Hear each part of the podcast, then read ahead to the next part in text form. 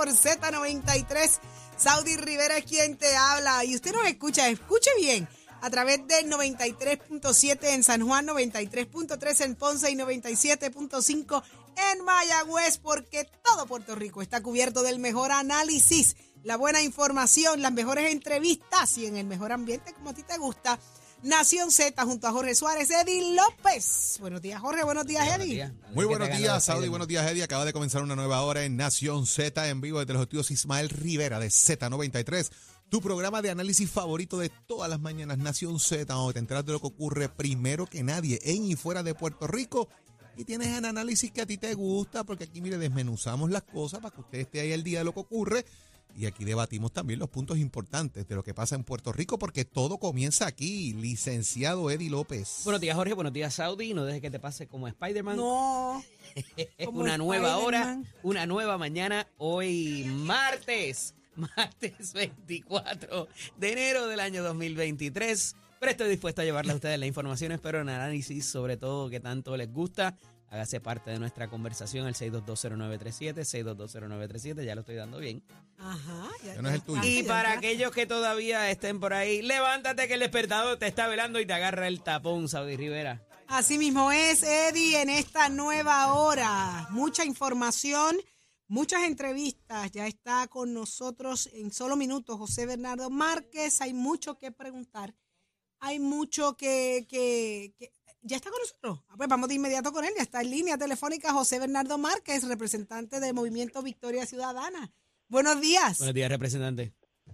Buenos días, buenos días a ustedes, buenos días al pueblo de Puerto Rico, Bienvenido. siempre agradecido de la oportunidad. Saludos.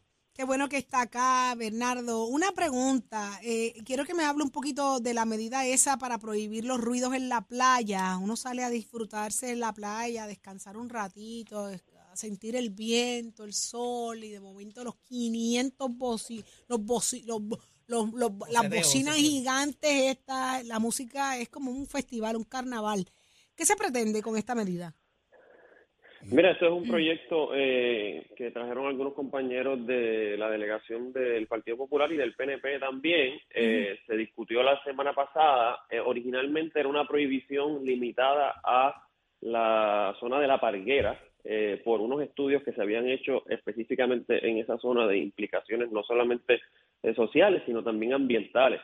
Eh, luego en enmienda se amplía a todo Puerto Rico Eh, y, eso es algo que, que coincido, ¿verdad? Con la introducción que haces de que hay una problemática real que se tiene que se tiene que atender. No obstante, el proyecto tal cual se discutió la semana pasada, a nosotros nos pareció que era eh, muy amplio. Básicamente no solamente prohibía ese tipo de, de bocinas eh, enormes o el boceteo eh, en las playas, sino que si uno iba con, con su celular, con la bocinita pequeñita eh, del celular o cosas que son mucho más eh, modestas, Ujú. también eh, podían estar prohibidas y no tenía excepciones. Por ejemplo, si tú tienes un, un evento eh, cultural, un festival de surfing, un festival musical, eso pa- también iba a estar prohibido. Así que nosotros entendíamos que el proyecto no estaba listo eh, y lo que estamos ahora mismo es pues tratando de discutir con los autores de la medida un- unas enmiendas que permitan atender la problemática real eh, que se tiene en Puerto Rico con la falta quizás de, de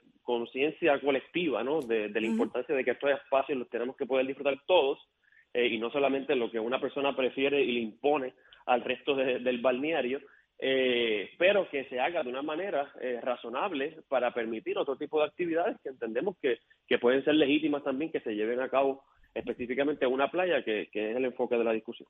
Ok. ¿Y cómo vamos con el tema de la coaligación de candidaturas, representante? Porque ya vemos a Juan Dalmau haciendo expresiones de que el Movimiento Victoria Ciudadana y el PIB van a votar tres vías para establecer las alianzas electorales, la judicial, la legislativa o la entidad política. ¿Cuál es la idea aquí? ¿Formar un partido nuevo si es que al fin y al cabo no permite la coaligación? Porque Ramoncito Ruiz, presidente de la Comisión de Gobierno del Senado, acaba de decir Nación Z hace unos minutos atrás que está en contra de la segunda vuelta y por ende de la coaligación de candidaturas. Bueno, pues ese es parte de- del reto eh, que tenemos, ¿no? Eh, nosotros entendemos que así como a veces hay que actualizar las tecnologías, ¿verdad? Los, celulares, las computadoras que requieren un update, pues también la democracia de Puerto Rico necesita un update, se ha agotado el sistema constitucional, el sistema electoral, Y tenemos el absurdo eh, que no tiene comparable en, ni en los Estados Unidos ni en todo el hemisferio, de que en Puerto Rico eh, el gobernante eh, logra ocupar su posición con 33%. No hay una comparación, un equivalente en ningún estado. En los estados lo menos que tiene un gobernante es 47% y en el resto ¿verdad? De, los, de las democracias, digamos, en Latinoamérica, el único comparable es Panamá, que también se está discutiendo la segunda vuelta. Pero ¿sería una opción un partido nuevo para que puedan estar juntos Juan Dalmau y Manuel Natal en una papeleta?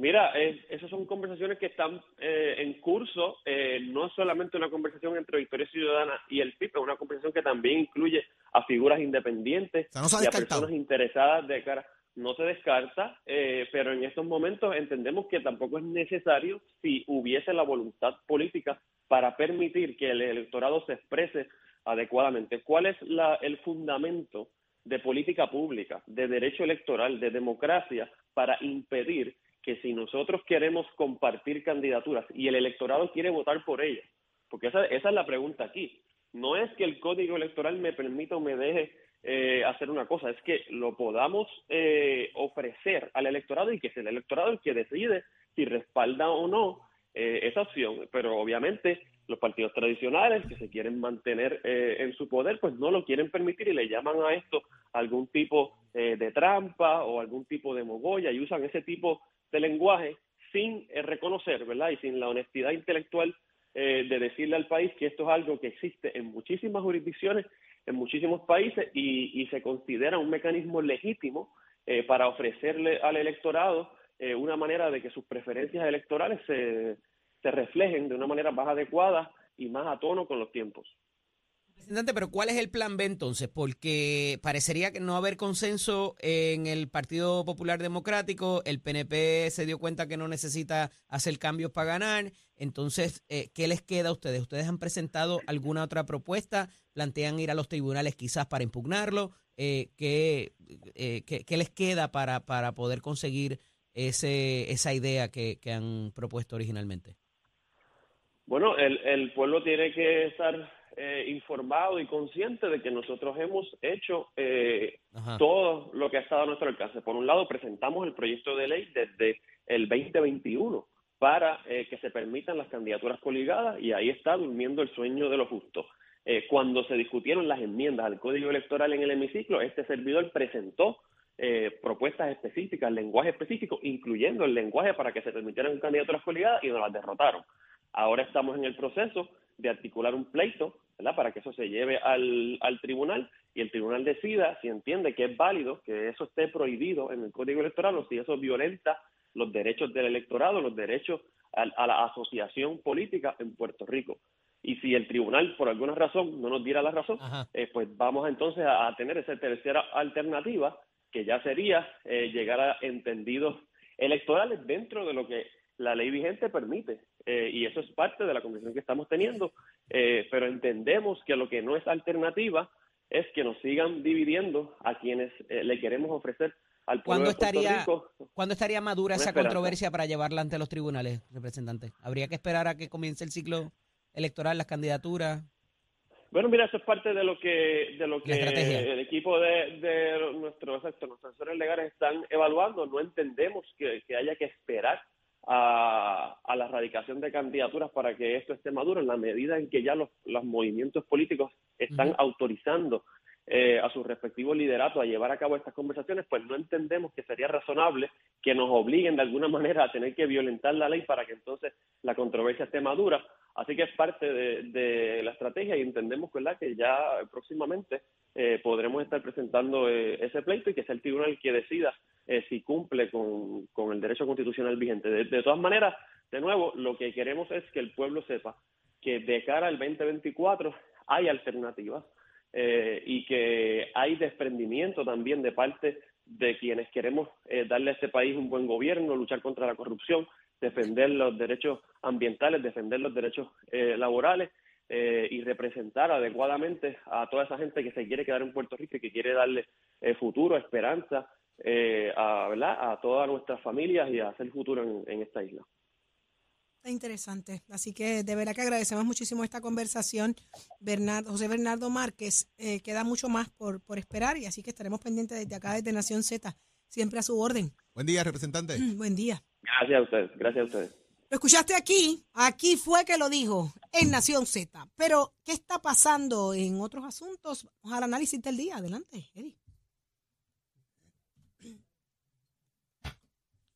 Y análisis. Porque la fiscalización y el análisis de lo que ocurre en y fuera de Puerto Rico comienza aquí, en Nación Z. Nación Z por, por Z93. Este segmento es traído a ustedes por Caguas Expressway, donde menos le cuesta un Ford. Y pasamos con el segmento del análisis del día. Como todos los martes, eh, tenemos a nuestro panel de féminas. Está con nosotros la licenciada Rosa Seguí, portavoz del movimiento Victoria Ciudadana. Eh, buenos días. Buenos días, Eddie. Buenos días a todos los que están en el estudio, a quienes nos sintonizan. Y está la senadora también, Nitza Morán, por el Partido Nuevo Progresista, senadora por San Juan. Buenos días, Nitza. Bienvenida. Muy buenos días, Eddie, a todos. Radio escucha mi compañera este, Rosa Seguí. Bueno, Buenos días, Nitza. Los temas están densos hoy, así que vamos a tratar de cubrirlo completo, este, porque eh, tiene mucha, mucho que ver eh, eh, el anuncio que se hace en el día de ayer acerca de las escalas salariales. Vamos a comenzar con eso, porque hay, hay, hay poca información, es la realidad. Esto se está trabajando estratégicamente, ayer, ayer lo decía, por razón de lo complejo que es y lo que va a cubrir y lo que no va a cubrir. Eh, pero eh, uno de los de los eh, de las preocupaciones mayormente en la Cámara de Representantes provoca el que eh, el presidente de la Comisión de Asuntos Laborales en la Cámara de Representantes cite una vista mañana para obtener más información, porque parecería que hasta los legisladores están eh, a oscuras en cuanto a cómo va a implementarse esto de las nuevas escalas salariales para propósitos de los empleados públicos. Senadora, comienzo con su señoría para ver qué nos puede, qué luz nos puede arrojar ahí, Nitza. Cuéntame. Sí, pues buenos días, Eddie. Eh, la realidad es que eh, no es que no se esté dando la luz pública. La, la ORTH ha estado trabajando arduamente para poder implantar lo que es la reclasificación y redistribución de los empleados de gobierno. Lo que sí es, como mencionaste, es que ha sido sumamente complejo. Nosotros habíamos tenido una relación, por lo menos nuestra servidora, este, con la directora para saber en dónde estábamos pues el, atraso que se había dado. Lo que sí es que es, es sumamente complejo la Oficina de Recursos Humanos comenzar la reclasificación porque, ¿verdad? Sabemos que hay unas escalas en que hay unos requisitos para unos puestos, unos más complejos que otros, e implementar eso como este un, un estándar dentro de las diferentes agencias bajo los diferentes presupuestos que también tenemos que entender, ¿verdad? Que nosotros tener esta reclasificación y hacer unos aumentos de salario, tenemos que ver qué es el presupuesto de cada una de las agencias y cómo esto se va a implementar en cada una de ellas. Así que sí ha surgido un atraso, pero no quiere decir que no se vaya a implantar. Y yo creo que parte de lo que quiere la Cámara, eh, más allá de ocultar que lo que está haciendo el gobierno con algo que prometió y todavía no se ha implantado, Sí. es que es la complejidad. Y eso yo creo que es lo que se va a hacer público. Eh, por otra parte, en ese sentido, licenciada, hemos tenido el ejemplo de la ley 7, de la ley 26, de la ley 1, hemos tenido eh, lo que pasó con el Departamento de Seguridad Pública. Eh, cuando hemos trabajado en los asuntos eh, laborales, quizás con el empleado público, no necesariamente hemos tenido lo- los mejores resultados, a pesar de que la idea parecerían buenas, ¿no? Eh, y, y la implementación me parece que va a ser clave en este sentido. ¿Cómo lo ves? De que, de que tiene que ser algo integral, creo que es por donde va Eddie, ¿verdad? Que en sentido de la ley 7 fueron unos despidos por los términos de tiempo, ¿verdad? Quienes menos tiempo estaban se fueron, independiente del trabajo que estaban haciendo, de si eran dos, eh, padre y madre de familia y demás, ¿verdad? Así que entiendo esa preocupación. Eh, yo creo que estamos de acuerdo que ha habido un retraso y yo creo que también estamos de acuerdo que lo que se quiere conocer es por qué, qué es lo que está sucediendo, ¿verdad? Yo no creo que la, la intención sea criticar por criticar. Yo creo que la, la necesidad de los trabajadores y trabajadoras es real. Eh, si no me equivoco, son más de 10 años, muchos sectores ¿verdad? del gobierno quienes se han quejado que no han podido. Y también esto, el, el, quiero traer a colación el efecto dominó que tiene, porque también están paralizadas las negociaciones colectivas, porque muchas de las agencias están esperando por este plan de clasificación, porque no vas a negociar a oscuras, ¿verdad? A ciegas, ¿no? si no sabemos qué es lo que se va a implementar finalmente. Y entonces, pues, hay un retraso total dentro de, del gobierno y yo creo que, ¿verdad?, los trabajadores y trabajadoras para han sido muy pocos los que han recibido eh, sectores que han recibido aumentos durante estos años y qué bueno que va a ser retroactivo, me parece que algo positivo, ¿verdad? Que vaya a ser retroactivo es que tengan la certeza de que va a ser con la efectividad del 1 de enero y eso pues da un poco de alivio, pero también vemos una diferencia muy grande dentro de lo que se propone, que son eh, 19 mil dólares la más baja, que conocemos, ¿verdad? Lo difícil que está y lo, aumento en todo, en todos los servicios y en los alimentos, eh, y la más alta en 200 y pico de mil, así que pues eh, no creo que continuaremos con unas diferencias y unas brechas, ¿verdad? tenemos que ir aliviando. Ciertamente, eh, me parece que hay un asunto ahí también eh, que inevitablemente eh, va a tener que ver con el retiro de los empleados públicos. Lo, dialogaba recientemente con el representante Domingo Torres, porque va a estar atado una cosa a la otra, no solamente por lo que nos cuesta, ¿verdad? O lo que se, lo que se invierte en el empleado público a, a corto plazo, sino a mediano plazo y a largo plazo también. Por otra parte, senadora, tenemos también eh, el asunto este de la, de la, finalmente, a ver si se puede hacer algo con estas naves, como le llaman, de Pritco, ¿verdad? De lo que es eh, eh, la parte del Departamento de Desarrollo Económico, donde se utilizan las propiedades, ¿verdad? O se han dispuesto y han estado, yo creo que en los últimos 30 años, en todos los planes que han tenido los directores de, de, desarrollo económico en Puerto Rico para propósitos de ponerlas a funcionar y que tome algún brillo como lo tenía quizás a, finales de los 70, principios de los 80 y utilizar efectivamente estas, eh, estas propiedades. Eh, ¿Qué hay de diferente ahora? Y hay una amenaza de alguna manera eh, de, de, de, una, de un sector que eh, parece que intentaron vendérsela. Cuéntanos ¿qué, qué hay ahí con eso. Sí, eh, yo creo que lo que está sucediendo, ¿verdad? Y que ha dado a los medios a conocer, es que la realidad es que el gobierno tiene unos bienes raíces, pero no todos los bienes raíces están dispuestos para la venta, porque muchos de estas estructuras están eh, atadas a, a, a, ciertos bonos que están comprometidos bajo la Junta de Control Fiscal y no se pueden hacer ese tipo de movimientos. Lo que vemos es que son un grupo de bonistas, ¿verdad?, que están reclamando en algún momento dado lo que fue suyo por unas inversiones que ellos hicieron. Y este pleito ha llegado entonces a los tribunales, que bien sabemos que nosotros sí para pagar bonos que hemos cumplido con unos impagos, por eso es que estamos bajo la reestructuración, que entonces estemos dando estas propiedades que son unos activos, entre comillas, del gobierno para entonces poder sufragar ese, esos impagos. Así que yo creo que esta, esto se va a dilucidar en los tribunales. Yo creo que vamos a saber un poquito más de información, por ejemplo, en esta parte de los Golden Tree Assessment Management, hacia dónde va dirigido, porque él es uno de varias, ¿verdad? Corporaciones de bonistas que están en Puerto Rico y que están bajo la Junta de Control Fiscal. ¿Qué es lo que va a suceder y cómo se va a trabajar esto? Nuevamente tiene que ver mucho con los bonos y cómo estas propiedades están ligados a ellos. Así que veremos a ver lo que va a suceder en los tribunales. Yo creo que Omar Marrero ha tomado cartas en el asunto, ha sido este escueto, ¿verdad?, sobre lo que va a suceder en lo, eh, eh, sobre los asuntos de los bienes raíces de gobierno y para el pago de estos de estos bonistas que están reclamando su dinero para atrás. Licenciada, estamos ante la figura de dación en pago con nuestras eh, nuestras propiedades, particularmente lo que tiene que ver con Pritco, con la inversión, ¿verdad? Y, para el desarrollo económico.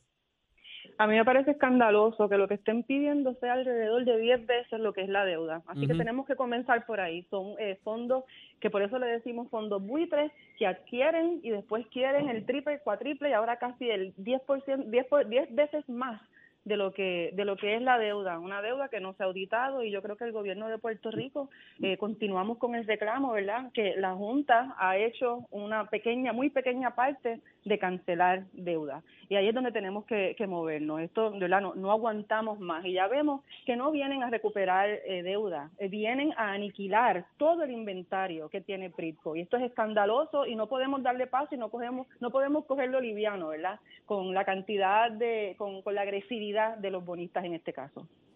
Importante. Eh, me parece que si bien tenemos esos, esos assets ahí, esos activos, eh, de alguna manera eh, hay que protegerlos y ponerlos a funcionar porque también los hemos, muchos de ellos los hemos tenido en desuso y, hacen falta. Agradecido a que estén con nosotros en la mañana de hoy. Un fuerte abrazo a ambos. Hablamos la semana que viene. Igual. Muchas gracias. Continuamos. Este segmento es traído a ustedes por Caguas Expressway, donde menos le cuesta un Ford. Y ya lo tienes aquí con nosotros, el Tato Hernández. Somos Deporte. Adelante, Tato. Yes, are you talking to me, Yeah, I'm talking to you, baby. Vaya, como está en ese inglés, ¿ah? ¿Viste? Afilá, afilá. Está pasando, Tato. Do you have candy bar with chocolate with me? Yeah, many, many chocolate, many, many chocolate.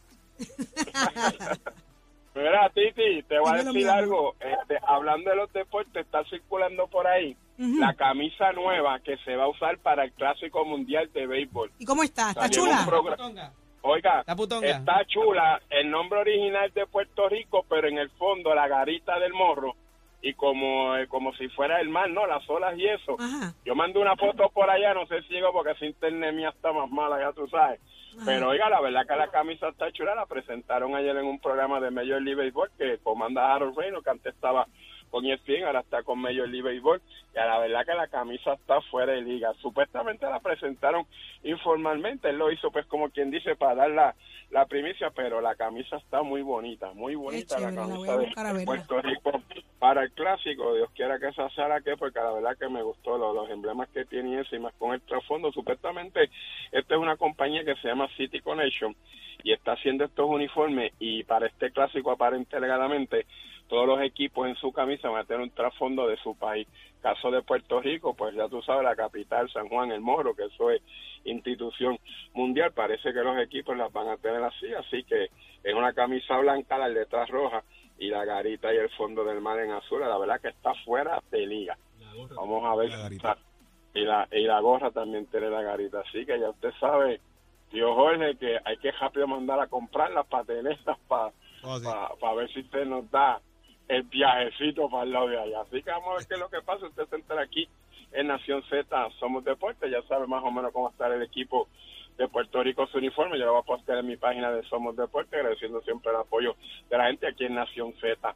Somos Deportes, recordando que es con auspicio de Mestre Cole que te informa que estamos en el proceso de matrícula para nuestras clases que comienzan ahora en febrero 2023. Si a usted le gusta la balatería y pintura, la soldadura industrial, usted quiere tener un grado asociado en Tour Andar Maker, o sea, cómo hacer sus propias herramientas, dése una vueltita por cualquiera de nuestros recintos, compare facilidades y equipos y toma tu decisión de estudiar en Mestre College. Que tengan buen día. Achero, que vieron my friend. Próximo. No te despegues de Nación Z. Próximo. Lo próximo es el licenciado Leo Aldrich y el análisis más completo. Eso y más en Nación Z por Z93.